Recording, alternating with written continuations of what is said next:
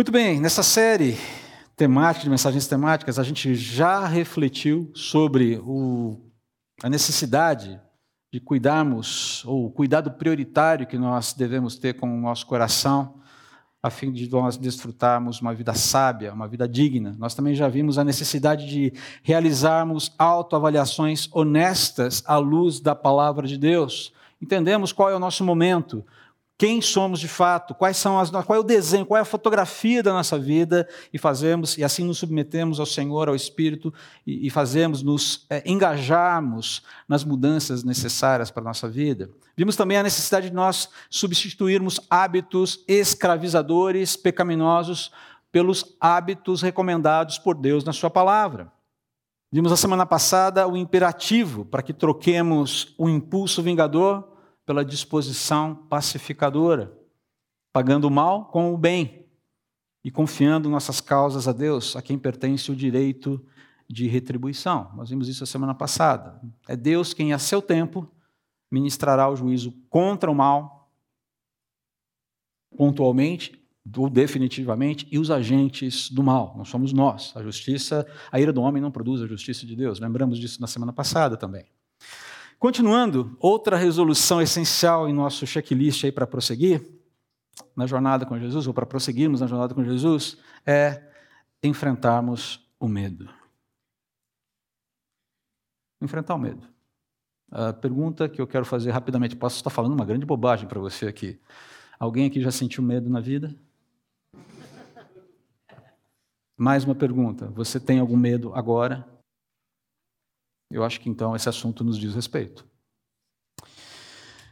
Mas em saída eu quero definir o termo, como de praxe a gente tem feito aqui, porque não dá para presumir que todo mundo tenha o mesmo entendimento, ou o entendimento, o registro sobre o termo seja o mesmo. Às vezes a gente fala de uma coisa, a gente usa uma nomenclatura, mas a, a, o campo semântico ele acaba ficando meio esquisito, meio bagunçado, e a, existe dissonância cognitiva na atualidade, a gente precisa definir o que a gente está falando. Então, o que é medo? O que a gente quer dizer com medo? Né?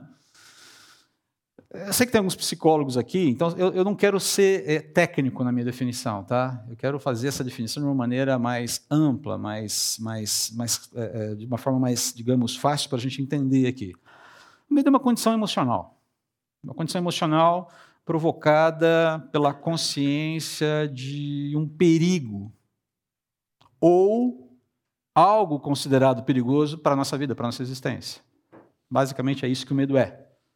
Em situações assim, o nosso organismo ele reage com uma descarga de hormônios, como a adrenalina, por exemplo, que nos coloca em prontidão para lutar, lutarmos ou fugirmos. É isso que o medo faz. Ele te prepara para a luta ou ele te prepara para fugir. Ele te prepara. Ele te faz, ok, estou em alerta. Tem uma sucuri de 12 metros querendo me engolir. Eu vou lutar com ela. Não, eu vou. Como diz o leão da montanha, saída pela esquerda ou saída pela direita. Depende do que tiver mais fácil ali. Mas no cerne do medo, e é isso que importa para a gente entender, que no cerne do medo reside um profundo senso de autoproteção, autopreservação. E isso é natural, de um lado. É natural que você queira preservar a sua vida. E se a gente parar para pensar, biblicamente falando, é, é, muito natural, porque a vida, a, a vida humana, ela, ela, é revestida de uma dignidade. É, a vida humana, ela tem em si mesma uma dignidade que é atribuída próprio Deus, pelo próprio Deus. Nossa, nós somos feitos, o homem foi feito à imagem e semelhança de Deus, ele é distintivo das demais criaturas. A antropologia bíblica fala isso.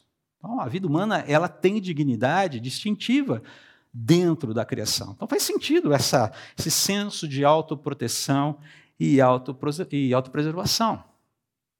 Só que no mundo caído, no mundo caído, cheio de injustiças, cheio de malignidade, cheio de violência, cheio de mentiras, cheio de conluios, cheio de conspirações, cheio de maquinações, cheio de puxadas de tapete. Achar que é possível blindar-se contra tudo isso não é somente ilusão. É, sobretudo, tolice. É também arrogância. E é, sobretudo, e é também presunção. tem um outro problema. Isso tudo vai mostrar um problema ainda maior que a gente vai falar daqui a pouco. Deixa eu dar só um exemplo sobre esse tipo de presunção arrogante. Né? Recentemente, vendo, uh, lendo no jornal, estava uh, lendo, dando uma folhada no jornal, e aí parei numa coluna lá, um colunista falando sobre uh, os bunkers dos poderosos que é, bilionários estão construindo bunkers para se proteger do que vem por aí. E aí ele fala assim: eles sabem de algo que nós não sabemos. Então, falando de bunkers bilionários, coisas de andares para baixo da terra, é, cavernas revestidas, enfim. A, a, você cria literalmente uma mansão à prova de explosões nucleares. Tem que ter filtragem de ar, tem que ter no, abastecimento de água, enfim. Ah, eles sabem de algo que nós não sabemos. Bom, eu, eu quero dizer que eu sei de algo que eles deveriam saber. E eu quero dizer que talvez esse bunker não seja o suficiente para te proteger. Se o bunker é tudo que você tem para te blindar contra o juízo final. Uma, uma, outra coisa que eu achei muito interessante, é, eu gosto muito de carros. É, o meu sonho quando eu era designer era ser designer automotivo lá no início, bem no início lá da faculdade. Eu acompanho muito, procuro acompanhar o mercado de automóveis e tal. E esses dias bateu ali, aí o Instagram, já, o algoritmo já detectou que eu gosto de carros. Então ele fica mandando coisas de carros para mim. Né? E esses dias eu vi lá, eu dei uma olhada e falei, nossa, o que, que é isso aqui? Abri uma foto, uma picape. 6x6. Você sabe o que é uma picape 6x6? É uma picape que tem três eixos com tração nas seis rodas. O bicho tinha quase 5 metros de altura. O nome dela, Hellfire fogo do inferno. Preta, fosca, com cara de mal. Uma suspensão que passa aqui, sobe até parede, eu acho aquilo. O nome da preparadora daquele carro, Apocalipse. Dentro um luxo só, com o melhor couro. Afinal de contas, se você vai enfrentar o fim do mundo, por que não em, grande estilo, na é verdade? Essa sensação de que se você comprar esse tipo de coisa, você está protegido. Sabe como é que é? Já mencionei aqui algumas vezes, né? eu lembro de alguns anos atrás, uma, quando começou essa, essa mania de blindagem de automóveis no Brasil, uma blindadora brasileira, no final do ano, estampou ali, aquele, aquele outdoor enorme, com um, um, um aço escovado por, por, por trás, uma, uma letra um garrafal em cima. Muita paz interior nesse ano, nesse final de ano. Um carro blindado te traz paz. Eu não estou dizendo, se você tem um carro blindado, está tudo bem. Não estou dizendo que está errado, ok? Por favor, não é isso.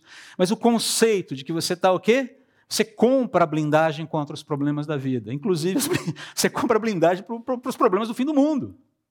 Estamos chegando lá? Eu, eu creio que sim. Quando vai ser? Não faço a menor ideia. Não quero aqui fazer nenhuma espécie de, de, de, de é, profetada sobre o final do mundo. Mas perceba, esse, esse tipo de disposição existe no mundo. Blindagem. Né?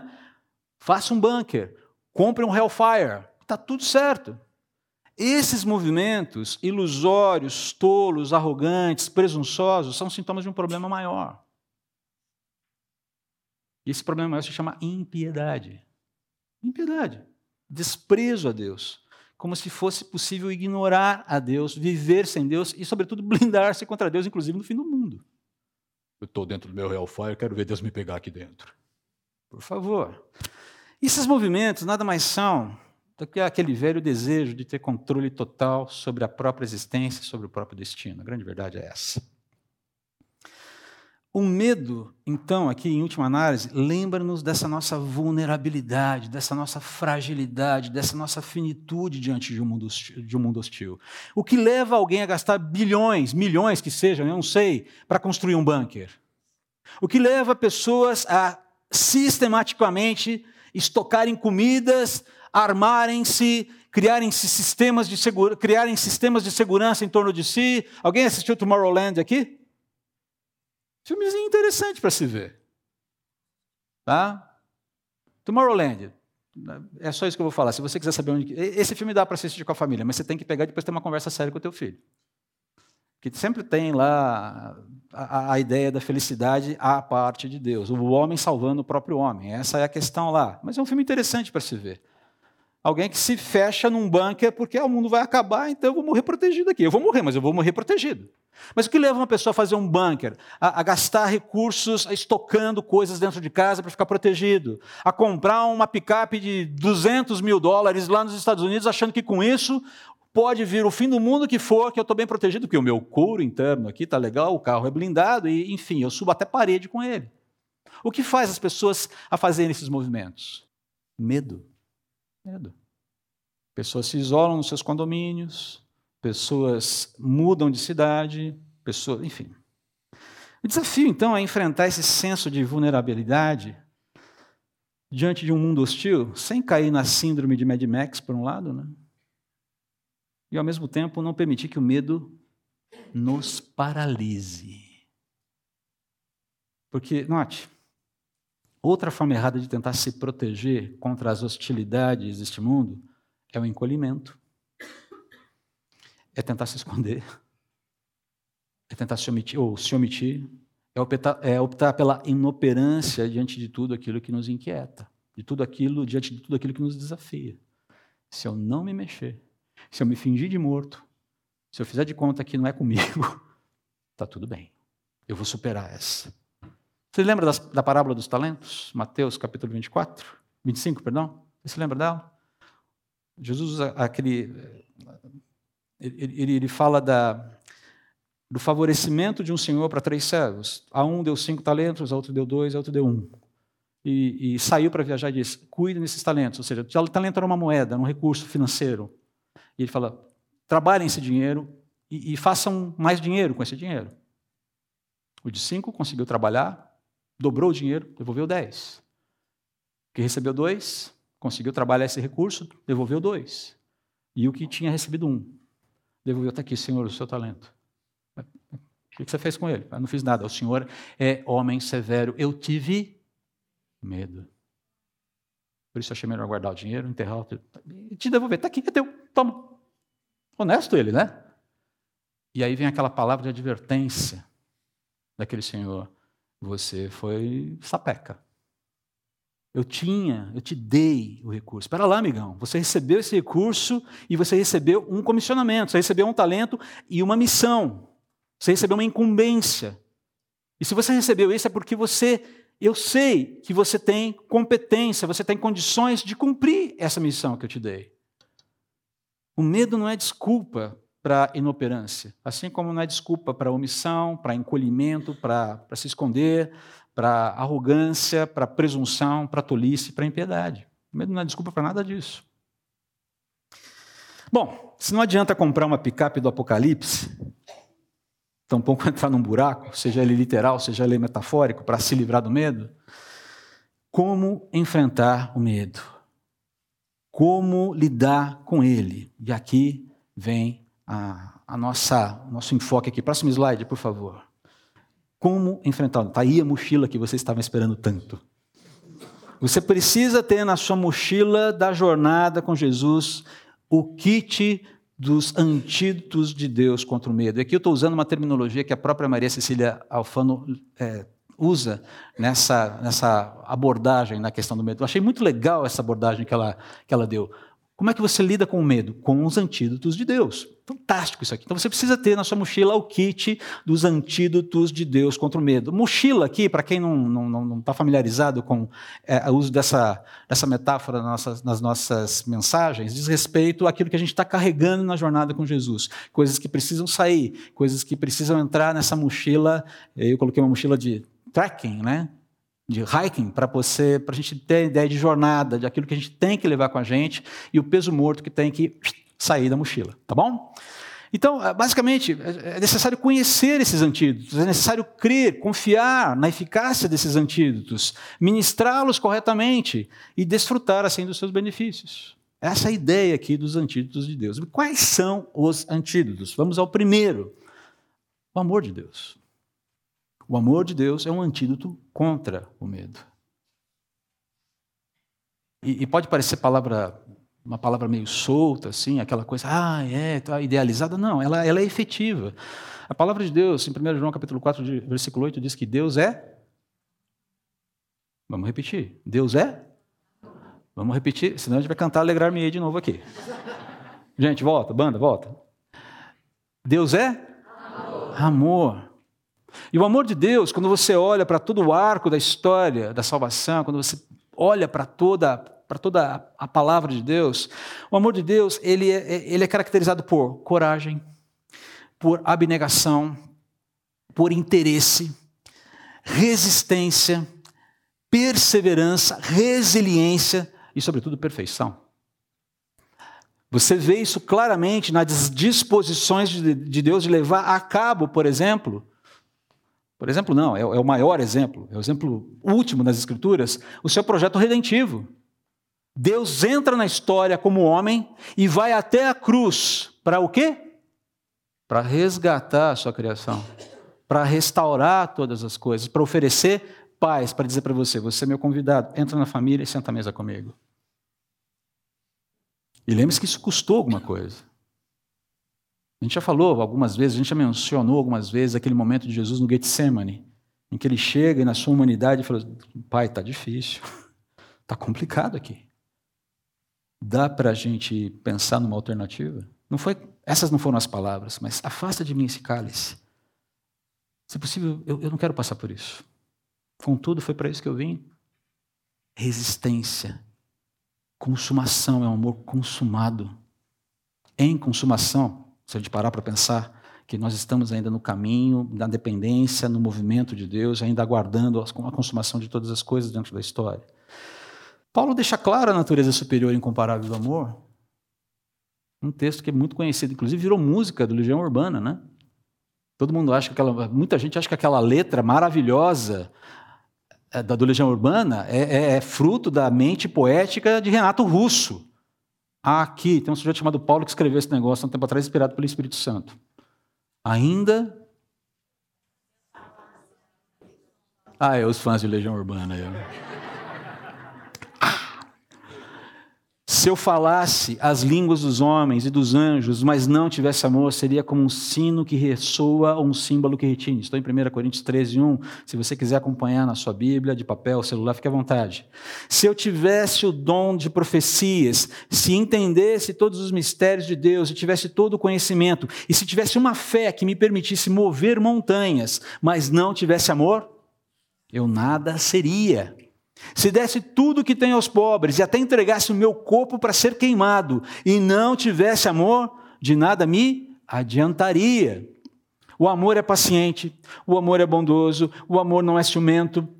O amor não é ciumento. Deus é ciumento, o amor não é ciumento. A gente tem que entender esse negócio. O ciúmes de Deus é um ciúme santo, tá?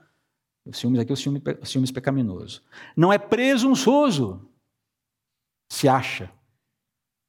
Eu sou o máximo. Não é orgulhoso, nem grosseiro, não exige que as coisas sejam à sua maneira. Uh, desafio. Não é irritável, nem rancoroso. Tem tudo a ver com o que a gente falou semana passada, né? Não se alegra com a injustiça, mas sim com a verdade.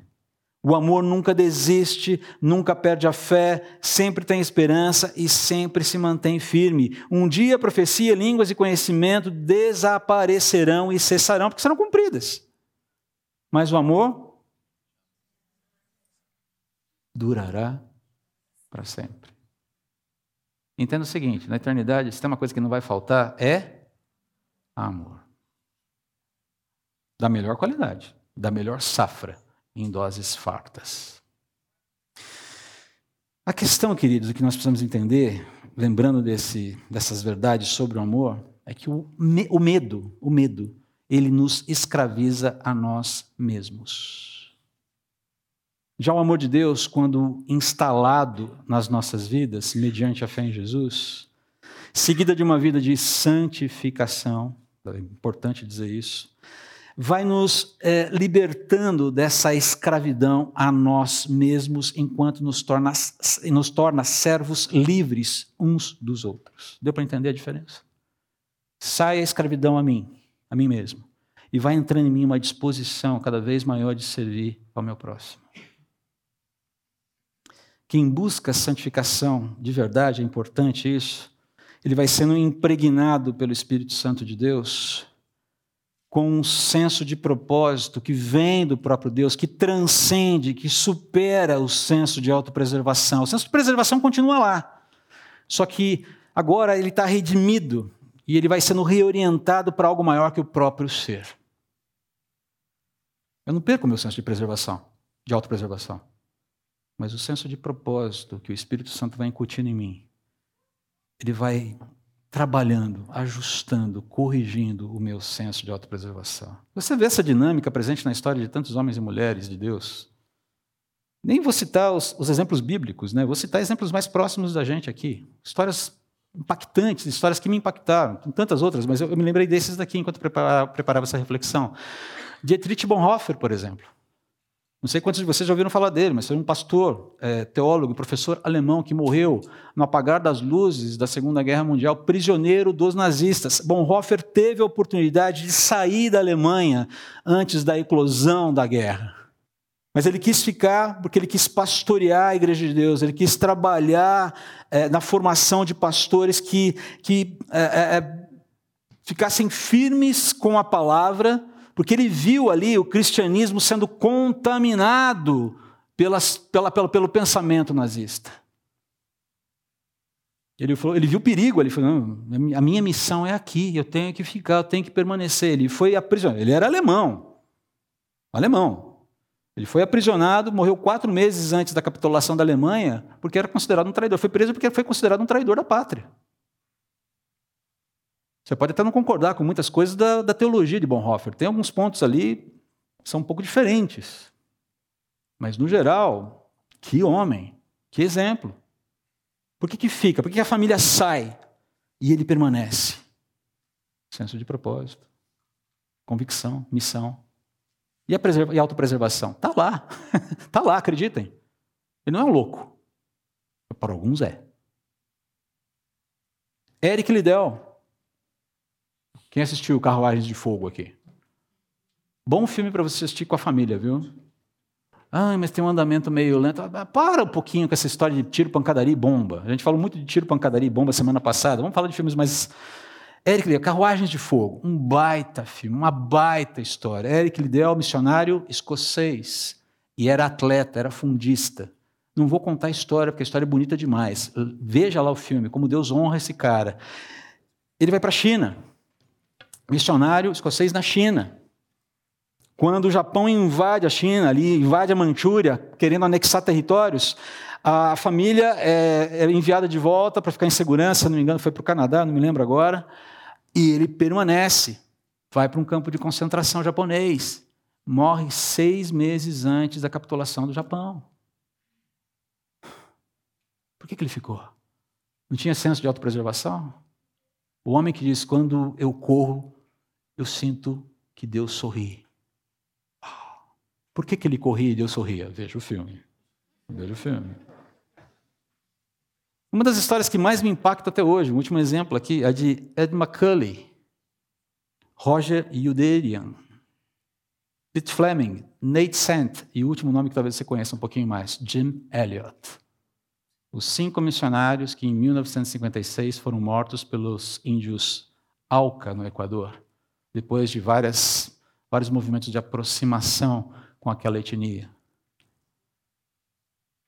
História linda, maravilhosa. O amor, morte desses homens, todos impactou vidas. Quanto é que nós falamos deles até hoje? Por exemplo, Deus usou o compromisso de Eliot e dos seus amigos para promover um grande despertar de jovens cristãos americanos por o trabalho missionário nas décadas de 50 e 60.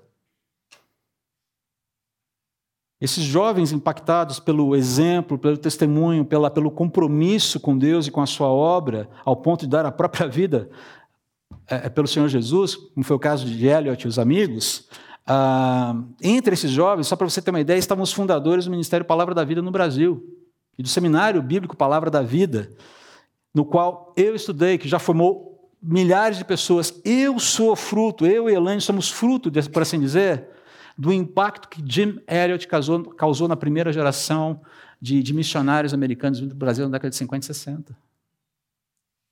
Vocês estão sendo beneficiados com isso. Sabe o que é interessante também? Não sei se você conhece a história. Essa etnia, a etnia Alca, ou Huaorani, como eles se denominam, eles foram alcançados pelo Evangelho depois daquilo.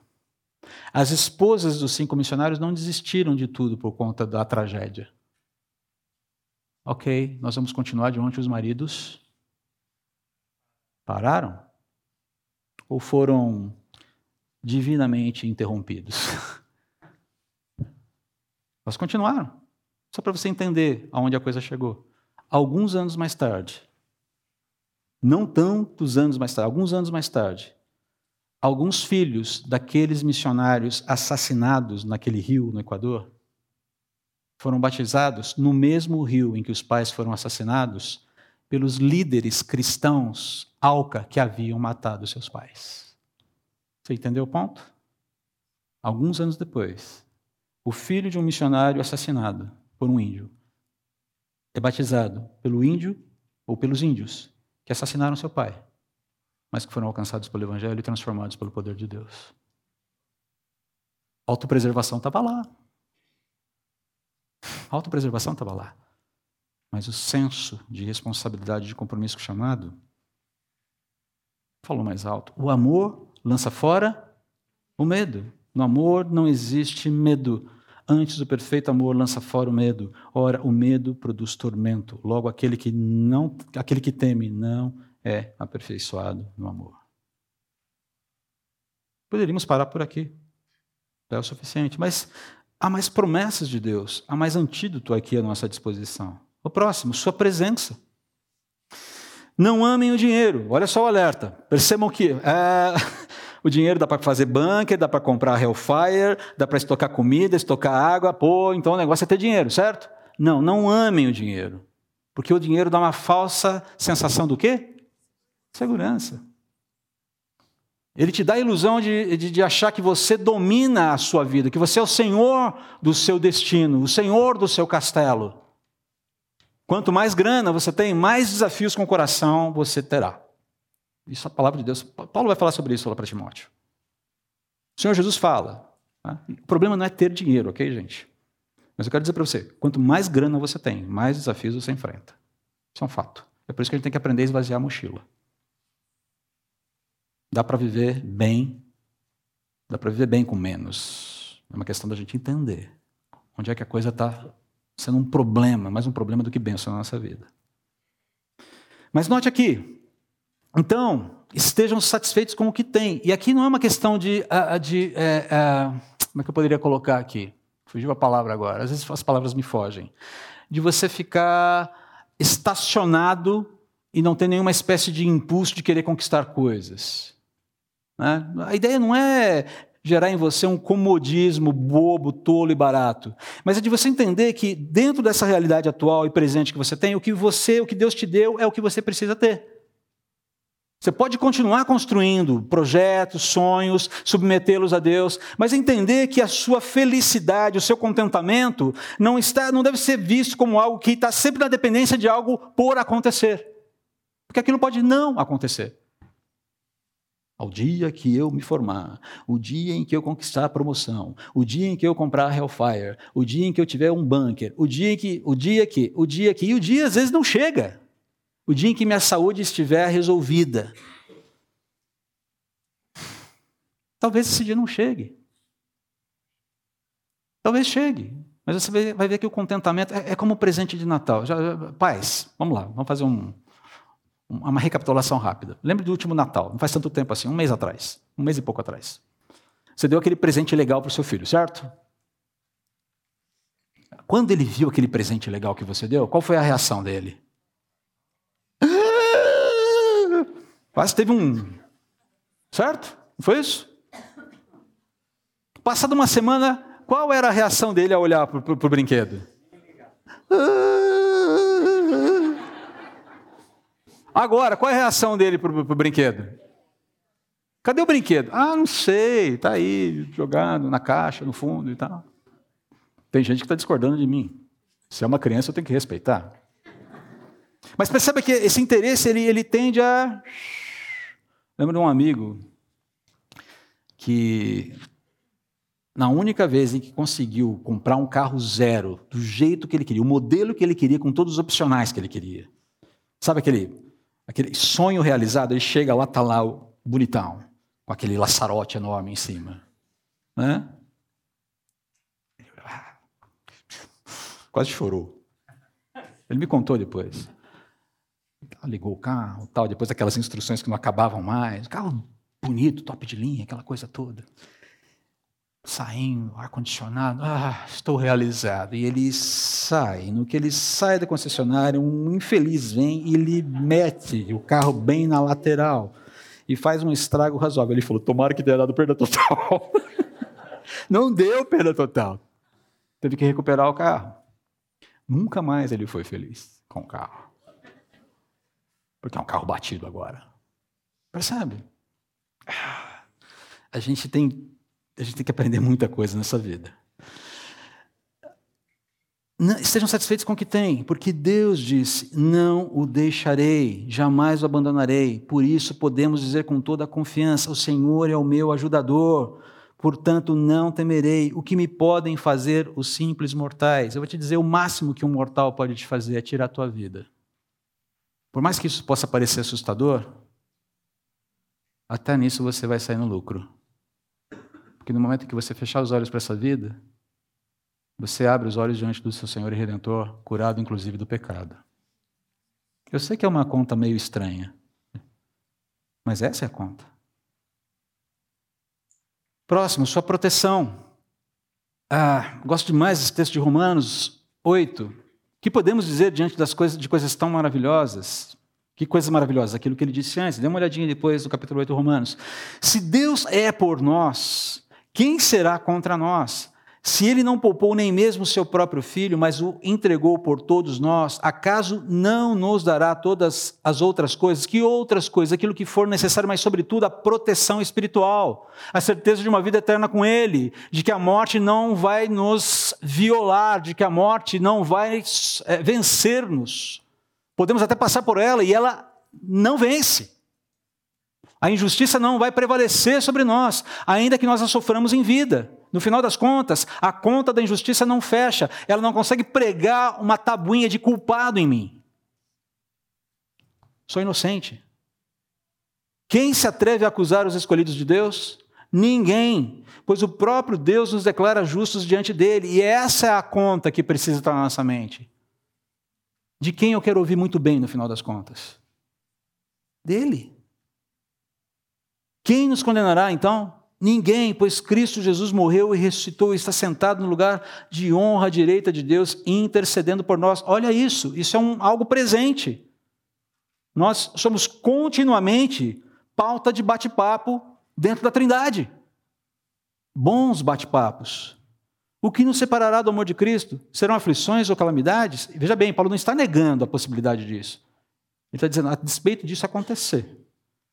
Aflições, calamidades vão nos separar do amor de Cristo? Não. Perseguições? Não. Fome? Não. Miséria? Não. Perigo, ameaça de morte? Não.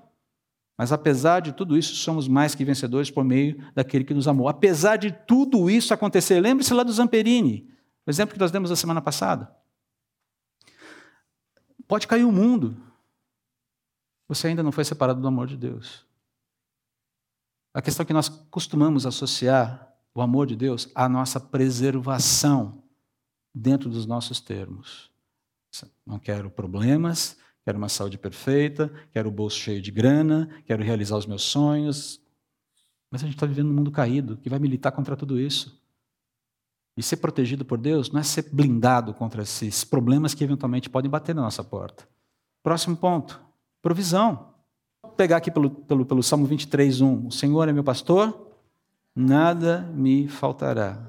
Essa ideia de que tudo aquilo que é necessário para viver a vida e a piedade, e Pedro vai falar sobre isso também, já foi providenciado, é providenciado por Deus. Isso não é uma mentira, isso é um fato.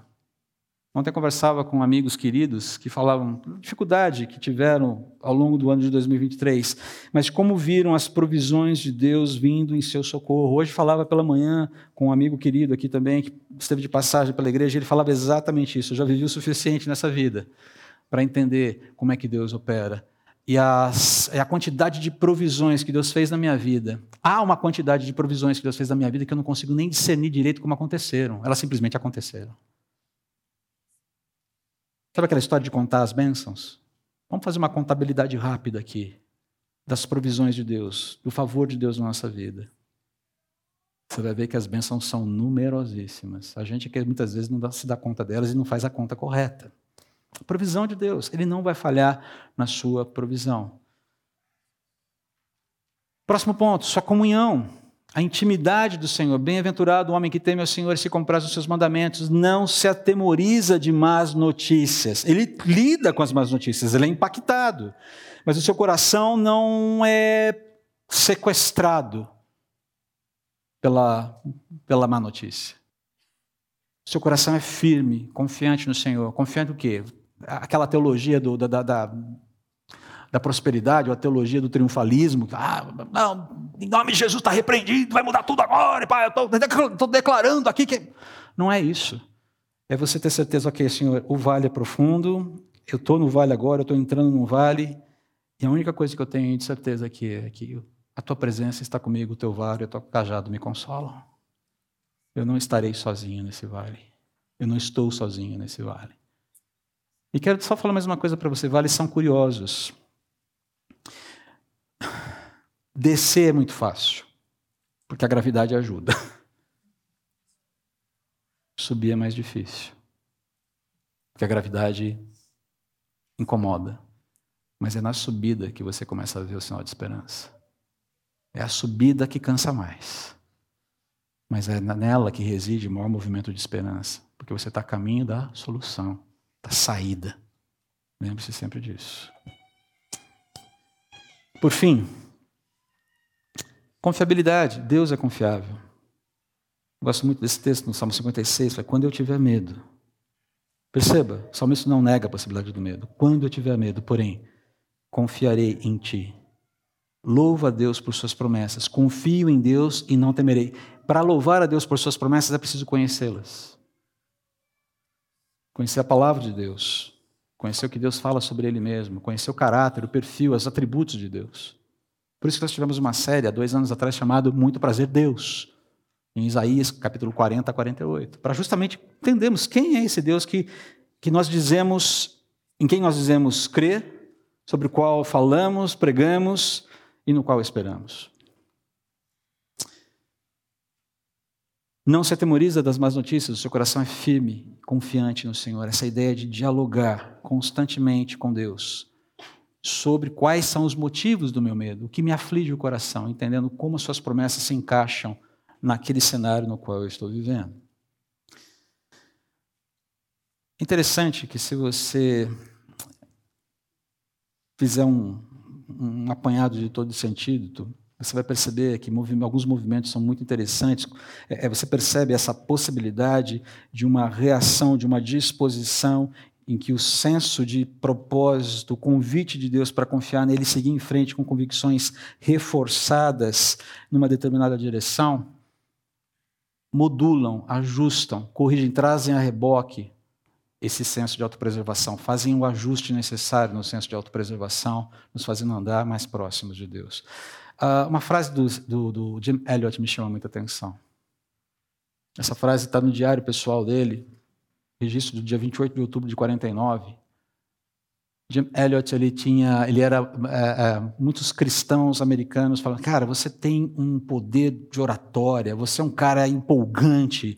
Igrejas fariam qualquer coisa para ter você nos seus quadros? Por que, que você não fica aqui na América trabalhando com a juventude, tal, tal, tal, tal, tal, tal, tal? É uma perda de tempo ir lá para o fim do mundo. Cara, você está perdendo a sua vida, você está desperdiçando a sua existência. E, e, em algum momento ele registrou: não é tolo aquele que dá o que não pode guardar, ou seja, a sua própria vida, para ganhar o que não pode perder a vida eterna. Essa ideia de movimento, essa ideia de doação, porque eu já ganhei o que mais importava. O amor lança fora o medo, queridos. Santifique-se. Permita que o Espírito Santo impregne você, encharque você com um senso de propósito que vem de Deus. O que você já ganhou como filho de Deus, perdão de seus pecados, paz com Deus, vitória sobre a morte, certeza da ressurreição e vida eterna, isso não pode ser perdido. Isso não será perdido. Por outro lado, não há bunker, não há veículo preparado para o apocalipse, capaz de proteger é, quem não se entender com Deus, quem não se acertar com Deus nos termos de Deus antes do Supremo Juiz visitar esse mundo e fazer o acerto final de contas. Pode se enfiar quilômetros abaixo da terra com todas as provisões possíveis e imagináveis. Ali mesmo Deus o alcançará, é ali que ele será alcançado. Quero finalizar fazendo uma pergunta muito simples para você. Quais são os seus medos, os medos que precisam ser tratados com esse kit de antídotos aqui? O kit é esse que vai aparecer na sua tela agora. Quais são os medos? O medo do mundo que seus filhos vão herdar? Vocês pais? O medo que, de que os nossos direitos constitu constitucionais sejam suprimidos? Eles já estão sendo. Eles já estão sendo. Ou você acha que a gente ainda vive numa democracia? Ah, por favor. O medo de perder posição, o medo de perder poder de compra, o medo de adoecer, o medo do caminho de que a sua saúde esteja tomando um caminho meio perigoso, meio assustador, medo da solidão, medo do abandono, medo de rejeição, medo do resultado das próximas eleições. Tenho ouvido por aí. Dependendo do resultado das eleições, saiu definitivamente de São Paulo. Tenho ouvido. Por aí. Não estou dizendo que é só que é aqui na igreja, tenho ouvido por aí.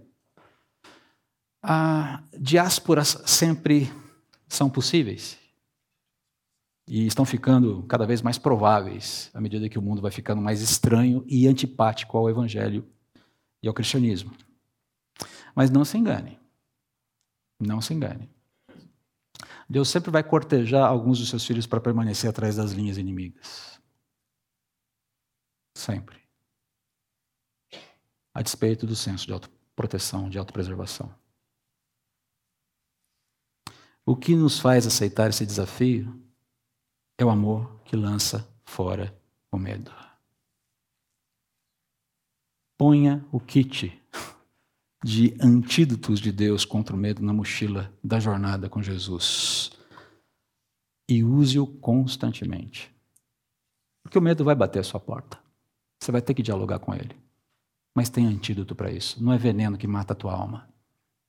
O medo só vai matar a tua alma se você esquecer do amor de Deus, da presença de Deus, da proteção de Deus, da provisão de Deus, da comunhão com Deus, e que a confiabilidade de Deus é uma realidade que pode ser desfrutada nessa vida presente aqui hoje e agora. Nós vamos celebrar a ceia agora. Que é prova maior, testemunho maior de que nós não precisamos temer? O que, que celebramos na ceia? Você se lembra? A gente vai ler o texto daqui a pouquinho. Paulo nos relembrando lá em 1, lá em 1 Coríntios. É uma declaração de que você não precisa ter medo. Enquanto celebramos, enquanto relembramos o sacrifício de Jesus, nós lembramos que nós estamos em mãos poderosas, estamos seguros nas suas mãos, a despeito de tudo que possa nos acontecer. Porque a nossa vida é uma vida eterna. A nossa realidade, o nosso chamado, a nossa cidadania não é contada em dias simplesmente nesse mundo. É contado dentro de uma história maior ou de uma realidade maior que simplesmente coloca a história no bolso dizendo: Você me pertence. Isso inclui a minha história.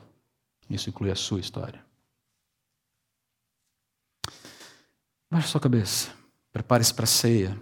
Apresente para Deus os seus medos. E como esse kit de antídotos pode ajudar nesse momento? Ou pelo menos organizar os seus pensamentos em relação aos seus receios.